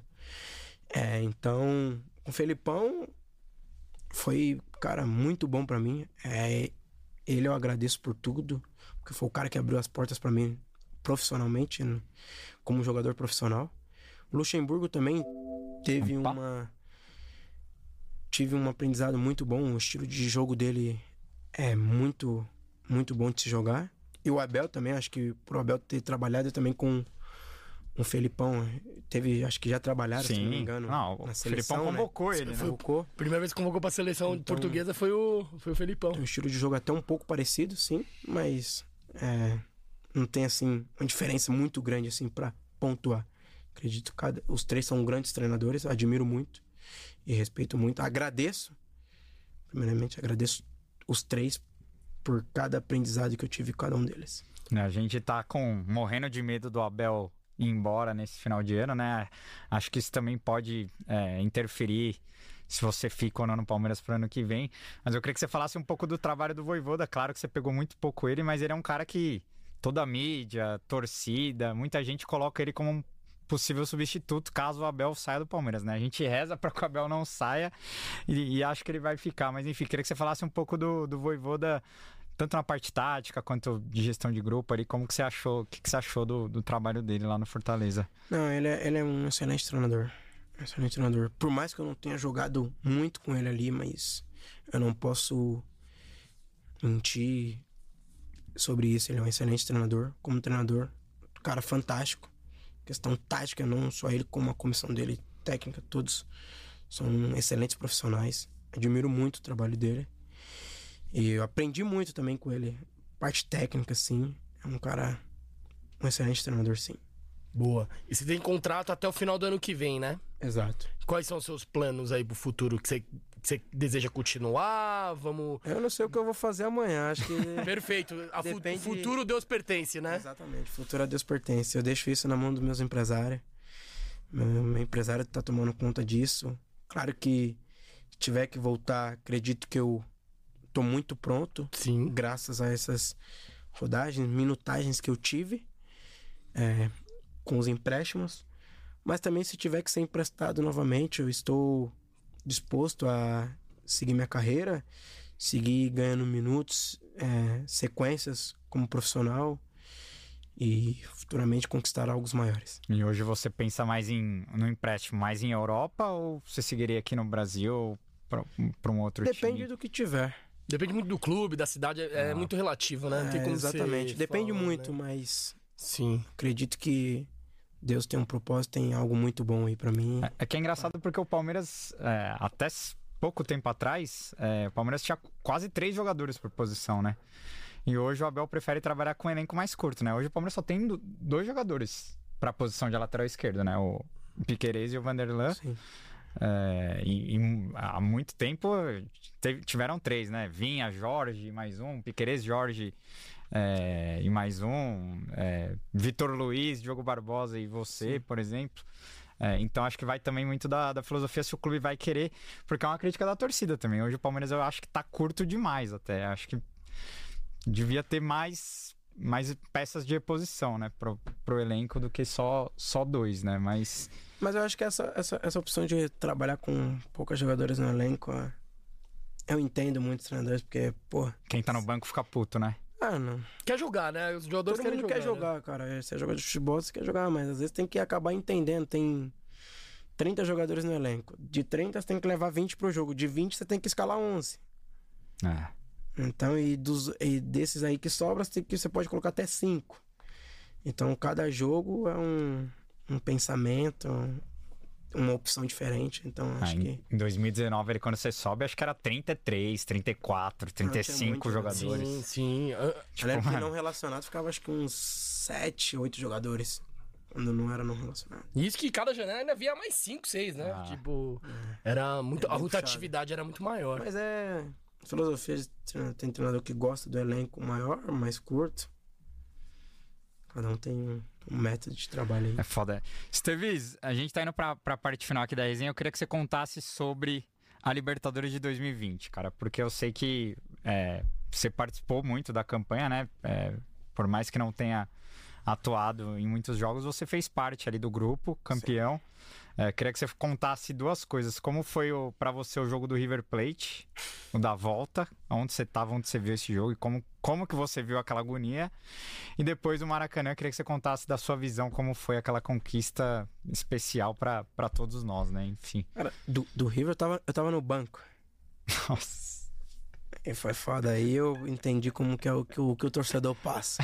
e foi a primeira vez que vocês tiveram contato com a torcida, né? Porque teve corredor esse dia. É, foi, exato, exato. Porque até então era zero. Sim, e aí. É, foi a primeira vez. Foi a primeira vez que teve foi, o corredor. contra o Grêmio, né? Contra o, pra Copa do Brasil. Que eles fizeram. Que teve um corredor. corredor. Sim, eu acho que sim, porque faz mais indecisões, ah, né? Uhum. Cara, contra o River foi foda. Ah, ali no banco ali, porque, pô, a gente vem do jogo 3 a 0 Caramba, pô, vai chegar aqui, eles não vão bom respeitar e tal. E acabou que sendo totalmente o oposto, eles indo pra cima com um jogador a menos. Eles fazem 2 a 0 Até que o Arms tira aquela bola em cima da linha. Você falou, porra. Fudeu. Mas sendo, sendo, sincero, quando acabou lá 3x0 na gente. Foi um alívio pra todo você mundo. Você passamos. Não, aí ali. Rolou, deu uma relaxadinha ali? Não, não, relaxamos, mas ali todo mundo falou já, pô, é. É, é pra ser campeão, é. Uhum. Senão não ia passar por isso. É pra ser campeão. E aí contra o Santos, graças a Deus, foi o momento mais feliz ali. No gol do Breno Lopes, você tava onde? Eu, eu, esse jogo eu acabei sendo cortado. Tava eu e o Wesley. Aham. Uhum. Aqui bancada do lado, acho que se não Engraçado, né? Depois o Wesley foi titular na Copa do Brasil. Ah. Mudava muito, né? É que ele tava voltando de lesão. Ah, pode crer. Isso. Que o primeiro ah. jogo do Abel, o Wesley sofre lesão no joelho, né? Ah, é verdade. Foi, exatamente. Ele tava voltando. Ah. Aí tava você... Foi no jogo da Bolívia, né? Não. Ele machucou também no jogo da Bolívia. É o primeiro, não, mas, é, o primeiro jogo da Abel é contra o Bragantino. Bragantino é, é isso. Bragantino, contra o Bragantino. Aí tava no banco você, o Dracena e o Wesley. Isso é, que o Dracena era diretor, né, de futebol isso. na época. E aí, quando, não, quando o Breno faz o gol, cara, foi foda. Ali foi um alívio. Nós, pô, agora vamos segurar isso aí. Vamos entrar pra história do clube. Sim. Ah, vocês têm noção que a última vez que o Palmeiras chegar na Libertadores você não era nascido. Foi em 99. Foi verdade. É. Tipo, É, foi isso que foi. PK, Danilo, Menino, os caras titularam, eles não eram nascidos. Isso foi muito que nós escutamos depois. Pô, vocês não Tá tinham nem louco. nascido no, no último título e agora vocês fazem parte. Foi muito. algo muito gratificante pra nós. Caralho. E, e aí no ano seguinte, de novo, De novo. vocês ganham a Libertadores. Conta como é que foi a final, o, o gol do Não, ele não tava em Montevidéu, né? Não, Montevideo não tava. Eu. Ele, você estreia. Eu, eu estreio, eu faço a estreia. Aí eu participo, acho que isso, de todos os jogos da primeira fase. Dos outros três, quatro jogos e. e depois já sou emprestado. Aí eu acompanhei, tanto que eu tava vindo, eu acompanhei pelo telefone. Porque Eu chega o voltando- Jorge, né? Eu tava voltando. Palmeiras traz o Jorge. É, eu estava voltando dos Estados Unidos de férias, que de lá tinha acabado e aqui tava. E na onde, onde você tava? Quando... Eu tava no aeroporto, eu tava vendo. Ah, o jogo. o gol do David você viu no aeroporto? Não, eu não. Pior que eu não cheguei a ver o gol do Davis, você acredita? Ao vivo, você não viu? Não vi. Eu vi o primeiro gol do Veiga e depois eu. Depois eu olho assim, quando eu pouso no Brasil, eu vejo que. que Ah, então você viu o primeiro gol do Veiga, aí depois entrou no avião, aí depois quando você chegou no Brasil, você ficou sabendo do resultado e viu o segundo gol. Caraca, pros- pros- que loucura, mano. O cara... Os caras, eu falei, mano. E aí eu vi num Caraca. grupo, eu tenho, tenho um grupo com uns amigos meus e tem muito palmeirense, eles tudo falando, pô, Palmeiras campeão. E eu falo, mano, mentira, mentira. E quando eu abri, eu vi no Instagram o gol do Derson. Falei, porra. Caraca, que loucura, que eu tava no aeroporto, viu o primeiro gol e depois ele não viu. E depois ele foi ver só depois de 10 Eu tava horas, sei em lá. Houston. Você tava em Houston? Pra vir pra cá. Porque Colorado, aí você faz conexão. Sim. Em Houston e vem pra cá. E quando eu embarquei, eu falei, mano, eu vou tentar ver no avião. Só que, porra, o Wi-Fi não tava tão bom. Mas de avião pra ver Exato. streaming assim, ao E vivo aí- assim não dá. É E difícil. você pega o Daverson em 19, mas 19. em 21 você não pega ele, né? Porque ele. Quando ele, não, quando ele chegou, em 2021, quando ele voltou, Você ainda. Você ainda... pego ele ali um pouco ainda. Mas não cheguei, acho que, pra jogo com ele. E, e- e ele, é- ele é doidinho mesmo? Eu digo doidinho, é doidinho do bem, né? O cara, o cara ele é, não, da é- resenha, Sim, resenha. sim, é um cara muito resenha, é um cara muito... Você já viu aquele vídeo que viralizou do menino falando que no jogo do palco, na final do Cara, eu São vi Paulo? isso, eu vi Ele, ele, ele chegou e falou assim, pô, é, os caras atrás do palco estão comemorando, mano. Talvez foi gol. Saiu o gol e... Pô, Ele tá achando que tava vendo o jogo com delay ao vivo. Ele tava, Ah, ele na frente dele, E, e ele, e ele tava ali, ó, vendo o jogo na frente dele. Tipo, pô, é co- e o pior é que não é zoeira, ele achava de verdade. Isso que é engraçado. ele é né, um cara, um coração bom demais, cara. O Davinho é fantástico. É monstro. Não, e depois do gol que ele fez também, agora Nossa, faz- é. pode fazer o que Não. quiser que tá bom pra torcida do Palmeiras, E tamo, né?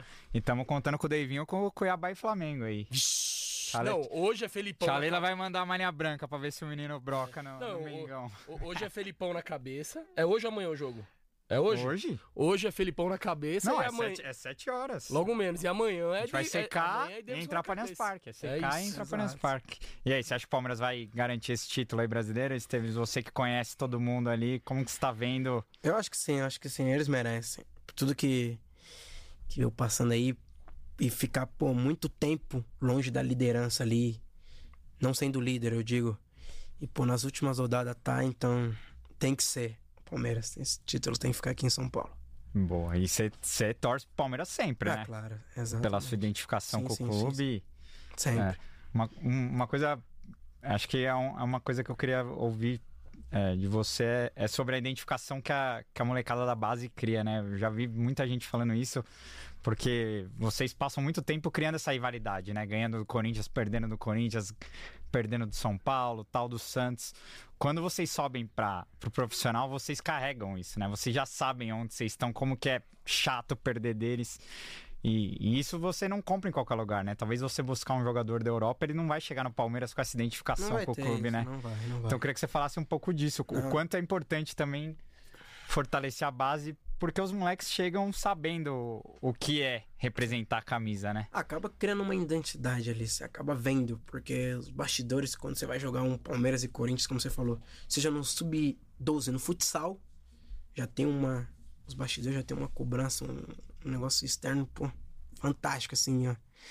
Uma loucura. E aí quando você tá no 17, no 20, que já é mais próximo ao profissional, acaba tornando. Começa a colar torcida. Exato, aí, aí você vê 25 mil, 30 mil pessoas no estádio.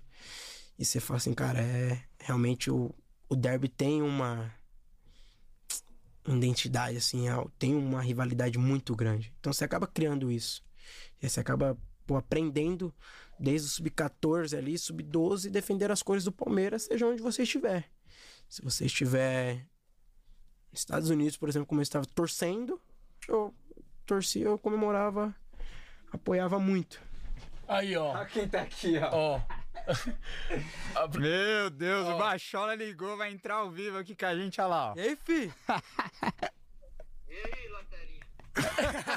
Dudu, conta uma resenha dele aqui pra nós. Conta só uma história pra ele contar aqui pra gente do Laterinha, que tem você como um ídolo também, e você é nosso ídolo. E a gente tá te esperando aqui, viu? Mas conta aí. Põe pra câmera ali, ó. Qual a melhor resenha pra ele? Tô devendo uma visita aí pra vocês aí. Vamos, vamos marcar, tô sempre acompanhando ali, ó. vocês aí. Não fala mal de mim, não.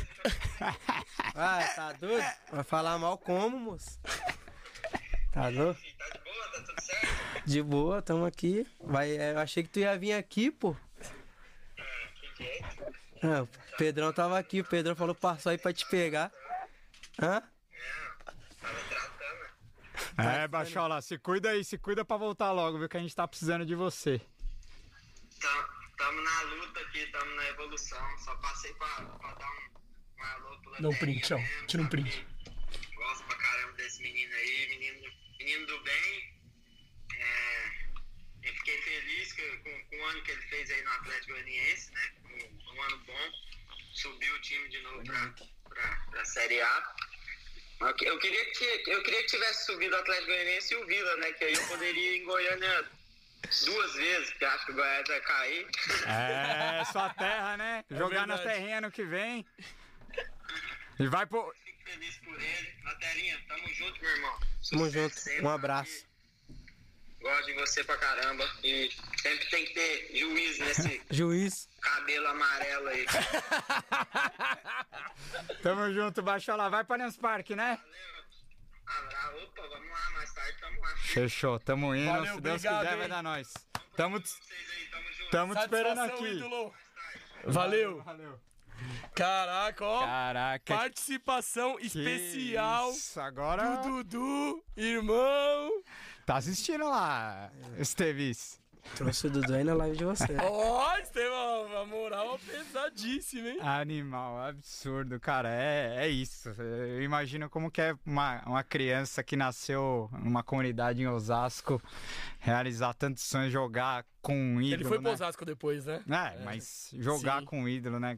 Com o Dudu, cara, é. Cara, é- realmente é sem palavras imaginar o quanto de sonhos você já realizou e o quanto de, de sonhos você vai continuar realizando Amém. na sua carreira aí. Cara, a gente só, só queria te agradecer demais pelo, pela resenha aqui. E voltará mais vezes pra contar mais resenhas aí. Espero que você. Tomara que continue no Palmeiras aí pro ano que vem, né, Kim? Porque realmente estamos estamos na sempre na torcida pela, pela, pelo seu sucesso aí. Mas antes, tem o No Pique, que é o melhor quadro da internet brasileira. Calma que a gente já vai te explicar. Solta, Não, solta é. a vinheta aí, produção.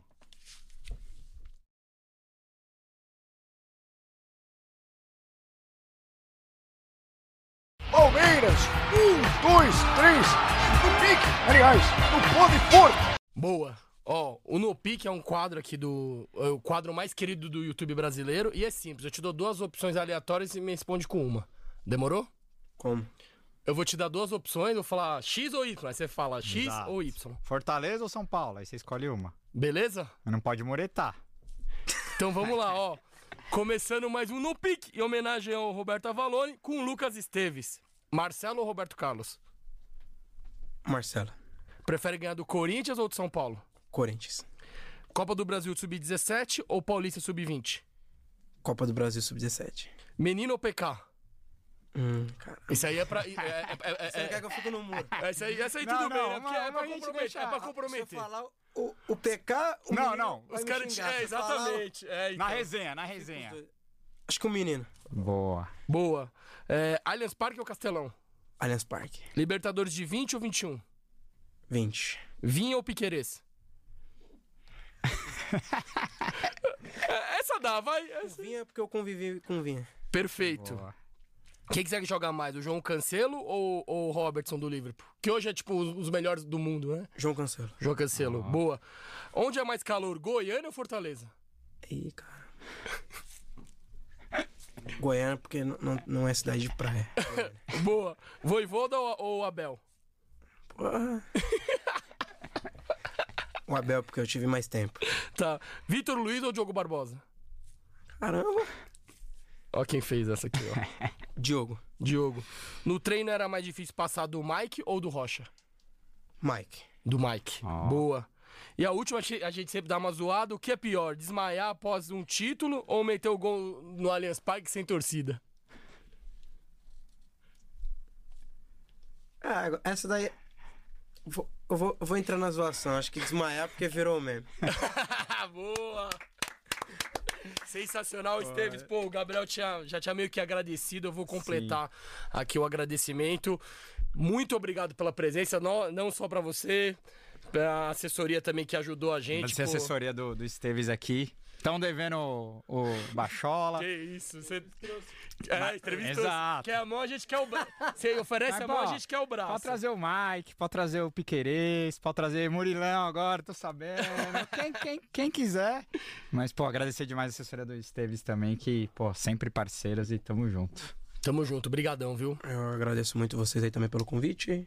E ao Serginho e o Pedrão aí pelo, por me trazer aqui. Espero poder voltar mais vezes. É nóis e boa sorte na sua carreira. Galera, daqui a pouco vai ter, obviamente, né, o jogo do Palmeiras e América Mineiro. Estaremos lá, então, ó, tudo sobre o jogo, pré-jogo, pós-jogo, nas nossas redes, né não, Gabrielzinho? É isso, galera. Estamos partindo pro Allianz daqui a pouco. Vamos secar o Flamengo, torcer pro nosso amigo Hulk causar lá no Maracanã. É, mas estamos indo... Felipão também, né? Exato, grande Dá um Felipão Scolari. E, e 9 e meia estaremos lá no Allianz para Palmeiras e América Mineiro. Se inscreve no nosso canal, ativa o sininho, fortalece o trampo aí. E até semana que vem. Ó, semana que vem talvez a gente já grave com, se Deus quiser, o Palmeiras campeão Nossa brasileiro. Nossa senhora. Tomara. Avante palestra e segura, segura os porcos. Porco. Valeu. Valeu.